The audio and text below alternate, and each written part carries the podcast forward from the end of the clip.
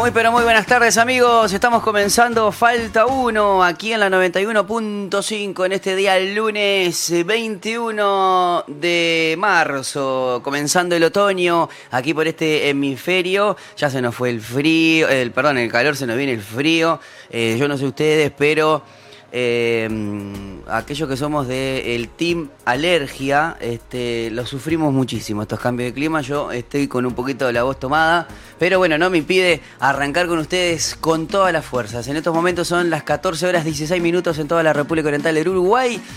Estamos comenzando este programa y una nueva semana aquí en Falta 1.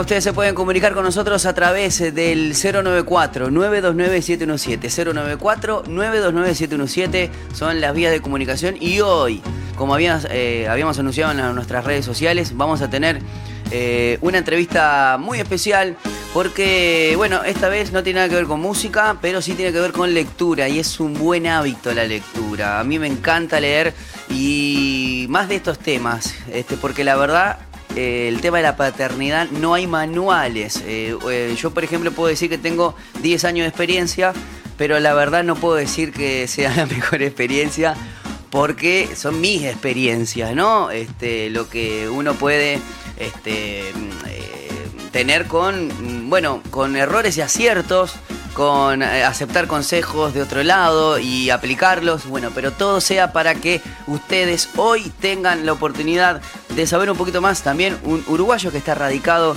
en Misiones Argentina, que me gusta mucho, es Leandro Enialem, ¿no? Estoy, estoy con, ya con Ariel Osores, que está en estudios ya junto con nosotros y queremos comenzar ya este programa porque queremos conocer un poquito más de su vida, de su ministerio y de esta faceta, porque él es escritor eh, y, autor. Así que le damos la bienvenida a, nuestro programa. Ariel, ¿cómo andás? Buenas tardes. Muy buenas tardes a vos, Pipo. Gracias por, la oportunidad y a toda la audiencia que nos escucha. Excelente. Bueno, Ariel, ya tenemos una voz de, locutor este, interesante que, nos, gusta mucho, ¿eh? Nos gusta mucho. Ariel, contanos un poquito, mm, uruguayo de, nacido en qué barrio? Nacido en el barrio sur, eh, aquí en, Montevideo y radicado de toda la vida, desde los 10 años en adelante hasta que nos fuimos del país en, el Pinar. Este, así que hemos pasado ahí nuestra infancia en esa parte de, la costa, pero sí nacido acá en Montevideo. Buenísimo. ¿Y hace cuánto que te fuiste para Misiones Argentina? Eh, hace 22 años nos fuimos como misioneros con mi esposa, primero 8 años en el Paraguay, eh, trabajando en Encarnación y en una colonia alemana llamada Juenau. Y hace 14 años, ya para 15, que estamos en Leandro en Alem, esta ciudad que vos decís, que es este, la provincia de Misiones, ahí muy cerquita también de la frontera de Paraguay. 1200 kilómetros más o menos de Montevideo. Buenísimo. Y primero que nada, ¿qué, se te dio? O sea, ¿por qué, es, por qué te vas a, esa, a esa provincia y a esa ciudad? Se te va a ir el programa si te cuento toda la historia, pero lo voy a tratar de hacer muy cortito. Eh, nosotros, yo era parte de una banda que ustedes conocen que es banda alternativa. ¿sí? Yo era ah, el primer bajista de banda alternativa, bueno. Y estábamos con el proyecto de la escuela de música, todas esas cosas, te estoy hablando año 99, 2000 y nos invitan a Paraguay. Hace mucho tiempo, ¿eh? Hace muchos años, claro, hace muchos años.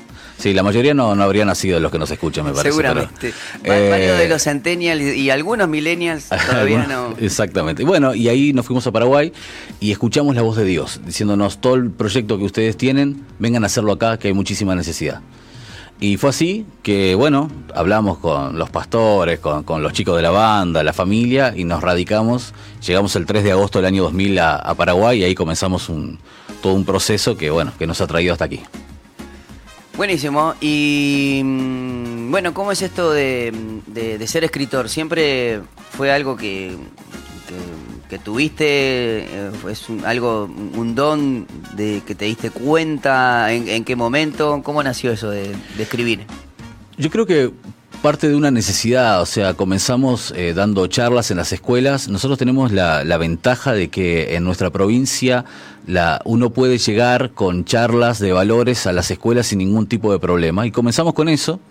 Y eso nos fue llevando a, armar talleres, a una escuela para padres que actualmente está funcionando muy bien, pero nos dimos cuenta de que existía la necesidad de dejar material impreso, dejar eh, los valores eh, que estábamos transmitiendo de manera oral de, forma escrita. Y así que fue hace más o menos 11 años, escribí el primer libro que era justamente sobre noviazgo, y de ahí surgió la, la idea de, como te digo, de dejar cosas que puedan ser, eh, se puedan trascender en el tiempo, que vos lo puedas leer dentro de 15 años y decir, bueno, esto todavía es aplicable, ¿no? Porque obviamente la mayoría del contenido de lo que escribimos tiene su fundamento en principios de la palabra de Dios que no son atemporales, ¿no? que no pasan de moda. Entonces surge así y luego obviamente de capacitación y prueba y error, eh, como decía Borges, escribir mucho y romper mucho, eh, van quedando ciertos libros, ¿no? Bueno, justamente hablaste de Borges. ¿Qué, qué, mm, escritor te, suele ser de, inspiración o, bueno, que te guste en esa línea, no? Sí. Borges, obviamente. Eh, claro que sí. Pero si vamos a, por ejemplo, yo leía de adolescente mucho Max Lucado y en aquella época me parecía como muy romántico, muy, muy meloso inclusive, pero muy profundo. Eh, y eso, eso es lo que tiene que ver con lo que me gusta leer a mí. Pero a la hora de escribir yo me siento más cómodo con ser mucho más pragmático, más práctico para la gente, decir, bueno, te dejo herramientas, te dejo cosas que te sirvan, que las leas, quizás en un renglón, pero eh, digo, esto lo puedo poner en práctica porque entiendo que es un poco esa mi, mi rol y mi función. Dejarte algo que, que vos lo pruebes. Vos hablabas de que no existen manuales y es verdad, solo existe experiencia. Pero por ahí la experiencia de otros nos puede ayudar a mejorar. Entonces, a la hora de escribir es como que me voy, me vuelco más hacia eso, ¿no? Hacia lo práctico de qué podés hacer o podés probar o intentar en este asunto de la paternidad. Buenísimo, y yo tengo tres libros. ¿Es la cantidad de libros que has escrito? Son cuatro. Cuatro, bien. Y tenemos. ¿Cuál fue el primero? El primero fue de noviazgo, que está agotado, este, que es un. son diez respuestas. El segundo es ese que me estás mostrando ahí que es para la pareja imperfecta, ¿no? Que es para matrimonio. ¿El primero cómo, cómo se llama? 10 respuestas para 11 preguntas acerca del noviazgo. Bien, y este es eh, Parejas Imperfectas. La pareja imperfecta. Este, a ver si ustedes ahí lo, llegan a ver, a, aquellas personas que nos están sintonizando o nos están mirando por Facebook Live o en la www.soe.com.uy en el canal de MBTV. Estamos aquí mostrando algunos de los libros. Contanos cómo, bueno, las expectativas que, tuviste en el primer libro, por ejemplo, porque debe ser todo un desafío. Este, ¿Cuándo fue que salió el primero? Mira, eh, el primer libro fue un milagro. Yo, te cuento así muy rápido. Cuando yo era un adolescente y vivía acá en Montevideo, estaba en esa movida de la música y de todo eso que uno quiere hacer dentro de la iglesia. Y yo soñaba con escribir, pero eh, obviamente jovencito, sin mucha experiencia, y trabajaba para el diario El Puente, que era un diario argentino que... Sí, me acuerdo. ¿Te acordás? Sí, sí, sí. Este, que también se hacía acá en Uruguay. ¿Cómo era el... el, el ay, el director no era eh, Marcelo Lafitte en Buenos Aires, Andrés Miranda acá. Andrés Miranda. Exacto, Andrés Miranda acá en Uruguay. Bueno, yo trabajaba repartiendo los diarios, eso es lo que hacía, llevaba a las iglesias, qué sé yo, y soñando con algún día conocer a Marcelo Lafitte. Como Dios es bueno y cumplidor de sueños, un día lo conozco personalmente y le cuento que tengo un proyecto de escribir un libro sobre noviazgo y ahí arranca. Y él me ayuda y medita los primeros dos libros. Es un periodista extraordinario, este, un hombre que, ha recorrido mucho y medita estos primeros dos libros.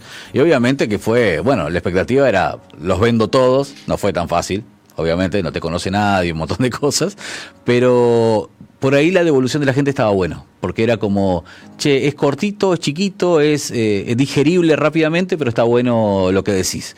Entonces este, eso nos envalentó ¿no? para lo que seguía. Bueno, y después salió, seguramente, volvió, bueno, La pareja imperfecta, el primero era lo de las preguntas. Noviazgo, claro. Y bueno, el tercero, ¿cómo es? Padres imperfectos. Padres imperfectos. Bueno, ahí ya te, te metiste en un temita más complejo, ¿no? Ya te es un poquito más grande. Es más grande, es más grande, sí. Pero en la misma lógica de lo que vos venís diciendo, o sea, a mí me gusta mucho la palabra imperfección. Porque me parece que en un momento compramos la idea de la familia perfecta, que todos sabemos que no existe, pero todos lo buscamos. Todos queremos tener los hijos perfectos, ¿no? Eh, mi hijo ideal, o eh, que en realidad se trata del ideal de hijo, es otra historia totalmente.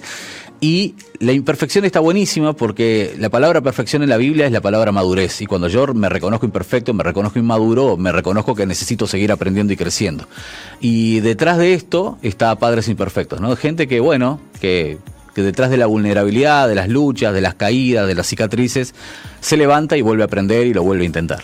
Bueno, yo le digo que eh, eh, esto, este de Padres Imperfectos, a mí en particular, obviamente por ser papá, este, me interesa mucho, pero si alguno lo quiere adquirir, ¿dónde lo, puede tener? Vos sabés que ese es un gran tema. Hoy nosotros lo estamos vendiendo cada vez que nos presentamos en algún taller. Eh, estamos viniendo a presentar el último, que seguramente hablaremos en un ratito, pero lo estamos haciendo en cada, en cada taller donde nos invitan. Eh, todavía no estamos dejándolo en ningún lado. Eh, obviamente que si hay alguien se podrían comunicar, quizás con la radio podemos dejar y obviamente eh, si nos escuchan fuera del país, a través de Amazon están todos los libros ahí, los pueden descargar sin problema. O sea que, bueno, igual después vamos a pasar eh, la lista de los libros para que los busquen en Amazon por si ustedes quieren conocer un poquito más de los libros de Ariel Osores. este me gusta hasta la portada, está bueno, Padres Imperfectos. Y bueno, vamos a, este último, que es paternar desde la interioridad. Hasta, hasta es difícil. El, es difícil. Pero desde la interioridad. Eh, contame un poquito, primero, también la portada dice mucho.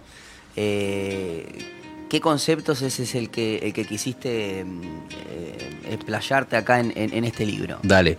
La UNICEF dice que paternar, la definición de paternar es justamente este acto del padre de estar presente y educar de manera presencial. ¿sí?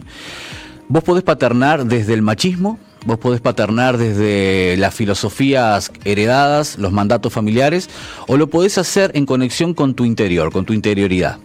Una de las cosas, este es un libro escrito para hombres, si bien lo puede leer cualquier familia, mujeres, hijos, pero es un libro al cual le abro el corazón a los, muchachos, a los varones, y les cuento como uruguayo cuántos mandatos familiares he tenido que derribar, cuántas cuestiones culturales he tenido que, que trascender para poder llegar a tener una crianza mucho más afectiva, asertiva y sin, sobre todo sin tenerle miedo a las emociones. Los hombres le tenemos mucho miedo a las emociones, desconocemos eh, creemos que algunas son buenas y malas, no entendemos el efecto y, nos asusta abrirnos por todas estas cuestiones. Y por el otro lado, es un libro que tiene un fundamento bíblico ante las crisis y las nuevas tendencias de lo que el feminismo, por ejemplo, está pidiendo. Existe una ola muy fuerte con respecto a este asunto de la muerte al hombre, muerte al macho, abajo el patriarcado que conocemos en todas nuestras naciones. Pero Jesús nos enseña algo que está bueno, que dice examinalo todo y retener lo bueno. Y detrás de todo eso hay algo que está bueno, que es el reclamo de un hombre distinto, de un hombre íntimo, de un hombre que no le tenga miedo a abrazar al hijo, a mostrarse vulnerable. Y entonces este libro habla un poco acerca de eso. Claro, porque mm, eh, incluso eh, hay, hasta una crisis en el liderazgo. Eh, siempre hemos nacido, o por lo menos eh, vos veas, ves predicadores desde los 80, 90 que te mostraban un predicador muy lejano, inalcanzable. Y hoy en día los pibes le huyen a eso. Tal cual. Hoy, eh, ¿qué es los que siguen? A seres auténticos. Tal cual. Hay que te dicen, esto es lo que soy, no significa que no cambie. No, este, yo soy así con, estas, con estos defectos, con mis virtudes, pero no tengo miedo de, o, no me siento menos, o, o no me siento que me menoscaban si me dicen, por mi nombre y no por, por el título, por totalmente, manera, ¿no? Totalmente. Este, y eso muestra a, los pibes, les da más o sea, les da más respeto. Totalmente. Hay un concepto, hay un cambio. Hoy las nuevas generaciones, este, por ejemplo, eh, yo nunca me imagino que mi padre me pidiera perdón por uno, por, por quizás por lo que no hizo, porque quizás no lo recibió, vaya la excusa que sea, pero no me imagino que mis mi padre me, dijeran, va, yo me equivoqué en esto. Sin embargo, hoy, yo, las veces que le he pedido perdón a mi hija y no se me ha caído nada y mi hija no, no, me dejó, no, no, no, no me dejó de respetar. Al contrario, eh, me da, me hace más caso desde el momento que yo me, me, digo, mira, papá se equivocó, estaba estresado, no tengo excusa, no te tenía que haber gritado. Y, eso no, no, me hizo ni menos padre, ni más padre, ¿no? Por hacerlo, pero sí me dio, le dio a mi hija una confianza de decir, pucha, cuando cuando yo me equivoco, me caen. Ahora cuando se equivocan no me dicen nada. Eh, y eso es lo que le hacen los cortocircuitos a los niños, ¿no? Y por eso es que después crecen con esas ganas y esa ansiedad de ser rebeldes. Estoy totalmente de acuerdo con vos. Yo creo que eh, el humanizarse es, poderosísimo. O sea, cuando tu hijo te ve que, también te caíste, que tenés cicatrices, que te equivocás, eso, te, eso le da un, poder grandísimo al, efecto de la paternidad. Y necesitamos líderes así. Se terminó el, caudillo, se terminó el, intocable. En el liderazgo, en la casa, se terminó. aparte también, ¿no? Ser padre eh, en esta sociedad también es ser líder, ¿no? Y, que cuando uno eh, tiene esa, esa, esa, masculinidad sana, eh, de, que cuando hay que reprender, se reprende, pero cuando hay que valorar, se valora, y cuando hay que ser afectivo, sin problemas, se da un abrazo, se da un beso, y cuando hay que caer, hay que caer. Tal cual. Poner límites, ¿no? Y bueno, validar, quizás validar, una de las cosas que a mí me pasa es que le digo a mi hija, le valido la, emoción, le digo, sé, sé que estás decepcionada por esto, pero el límite es hasta acá.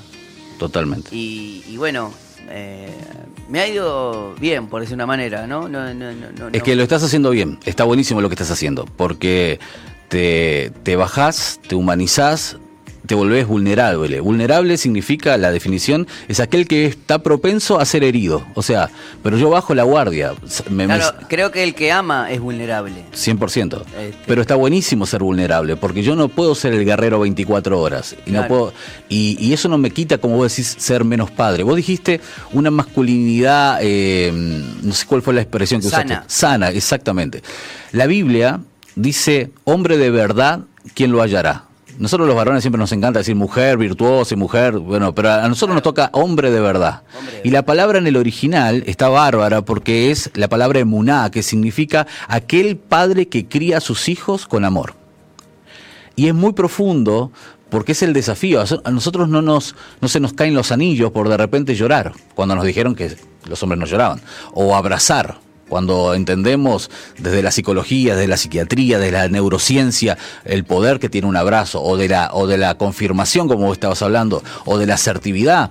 Entonces, todo esto entra dentro de los reclamos de la nueva masculinidad y nosotros no tenemos que cerrarnos a eso, simplemente tenemos que darle el enfoque correcto, bíblico, y decir, bueno, pará, eh, esto no, la nueva masculinidad no es un invento del feminismo o de la izquierda o de donde lo quieras poner. La nueva masculinidad también es lo que Dios nos está pidiendo, que seamos hombres nuevos. Pablo dice, ya está la vieja manera de vivir, ya está, terminó, ya pasó un tiempo para eso. Ahora está buenísimo que vos cambies tu forma de ser. Y bueno, eso incluye también en la paternidad. Qué bueno eso, y qué bueno tener eh, material para saber, ¿no? Porque a veces uno piensa y mezcla todo, y quizás hace algo que en la, entre tantos reclamos que hoy hay en la sociedad, eh, poder escuchar, ¿no? Que es lo más difícil. Escuchar, a ver qué. Yo sé que quizás los métodos no son los correctos. Eh, quizás de tanto combatir un concepto se vuelven eso que odian este, y terminan siendo el feminismo igual que el machismo y, criticándolo. Pero ahora, pará, te, pones a pensar un poquito a ver qué. Vos, vos como, como hombre, que supuestamente eh, conoces o, o sabés o, querés dejar un mundo mejor, te pones a. Eh, cuando le falta respeto a tu padre, a tu madre, ¿te saltás? Cuando hay una. Cuando hay una injusticia, cuando hay quizás ves que quizás no son los tratos, cuando hay alguien que manda fotos en un grupo de WhatsApp que no corresponde, porque puede ser tu hija o puede ser tu hermana, o, te, que, eh, creo que ese silencio cómplice es el que quizás aquello que queremos ser hombres de verdad, eh, tenemos que, sin problema, decir, no, mirá, este, lo que estás haciendo, confrontarlo este, y hacerlo de, mejor manera, ¿no? Eh, Ariel, la verdad que muchísimas gracias. no sé si te gustaría alguno de estos tres poder sortearlo a, la audiencia. bueno, los vamos, los vamos a lo vamos a dejar eh, aquí, lo vamos a aquellos que nos pueden seguir a través de arroba falta uno radio, tanto en Facebook como en Instagram. Y lo vamos a dejar también en nuestro eh, WhatsApp 094-929-717. Que nos escriban, vamos a estar participando para los tres. Sí, le dejamos los tres. Vamos a dejarlos, no, nos va a dejar los tres Ariel muy amablemente, así que escriban 094-929-717. El primero es la pareja imperfecta, así que aquellos que, que son, están de novios, eh, o bueno, este es también para matrimonios. Sí, para matrimonios. Para matrimonios. Después tenemos padres imperfectos, aquellos que son padres, eh, y paternidad desde la interior- interioridad. Este, está muy, pero muy bueno. Eh, y les voy a contar un poquito, eh, por ejemplo, ¿no? Eh, algo que, se dice en la, en la tapa, ¿no? En la contratapa. Dice, paternar, como decía Ariel, se define como el acto de convertirse en un modelo para nuestros hijos, siendo tutela, guía y ejemplo a seguir sin perder la presencia activa en la vida del niño. Qué fuerte, porque a veces no hay, no, esto de paternar, obviamente no es, un- no es solamente algo del, del género masculino, porque hay tíos, abuelos que hacen Totalmente, esto, ¿no? Totalmente. Eh, ¿cómo, cómo, eh, en ese caso necesitamos como hombres hacer un poco de autocrítica, necesitamos padres que estén presentes en lo emocional, porque ¿cuántos huérfanos hay de padres vivos? Una de las crisis más grandes que tiene la juventud es la orfandad. O sea, inclusive de padres que, que, como vos decís, que están en casa, pero son padres satélites, que viste, dan vuelta por ahí, pero la verdad que no influyen mucho. Y es son- necesario esa o son solamente O son solamente suplidores. Sí. Eh, creen que, que- que, bueno, yo te doy todo. Pero es el, es el, el resultado de estos mandatos familiares y sociales, porque antes el hombre tenía el rol de cuidar, proteger y proveer. Y más nada. y más nada. Entonces la crianza, claro que esto no, esto es generalizado, hay, hay hombres que estarán escuchando diciendo, no, yo la verdad que siempre estuve, bueno, puede pasar. Pero la crianza era cuestión de la madre, las cuestiones afectivas, inclusive en la Biblia, no sé si te acordás, aquel muchacho que viene dice que le duele la cabeza, estaba con el padre, el padre le dice, anda con tu mamá, y termina muriendo en los brazos de la madre. Eso refleja una conducta de que en ciertos momentos los padres como que nos hemos desligado un poco de algunas cosas, y hoy las nuevas tendencias pero también Dios atrás empujando, eh, creo que nos están llevando a un cambio de paradigma, pero completo. Eh, yo te diría, si sos un, un padre, si sos un padre y estás escuchando, ¿a cuántos controles llevaste a tu hija o a tu hijo? Gran pregunta. ¿A cuántos controles? Gran Eh, pregunta. Yo creo que, que ahí deberías de... Ese debe de ser el primer test. ¿Cuántos, ¿A cuántos controles de, de tu hija o de tu hijo asististe? Por ejemplo, a mí me tienen que sacar. Ahora mi hija tiene está en la preadolescencia y, y, y los- la doctora me dice, no, padre, usted no puede entrar ya. Claro. bueno, pues estoy acostumbrado, le digo, discúlpeme, pero yo, yo voy. Eh, y, bueno, eh, a lo que voy es que a veces uno hace esas cosas por el faltante, porque no lo hicieron con uno. Eh, a muchos lo pueden ser así, o otros, bueno, por, por las experiencias, ¿no? Creo que es, es clave eso que estás, que decís. Así que no se lo pierdan. Nosotros ahí nos vamos a ir a una pausa, pero eh, vamos a estar durante toda esta semana eh, recogiendo sus datos. 094-929-717, arroba falta uno radio, tanto en Facebook como en Instagram. La manera de estar eh, participando para luego sortear los tres libros. La verdad, muchísimas gracias, Ariel. Y bueno, en las próximas, también me decís que estás dando un curso.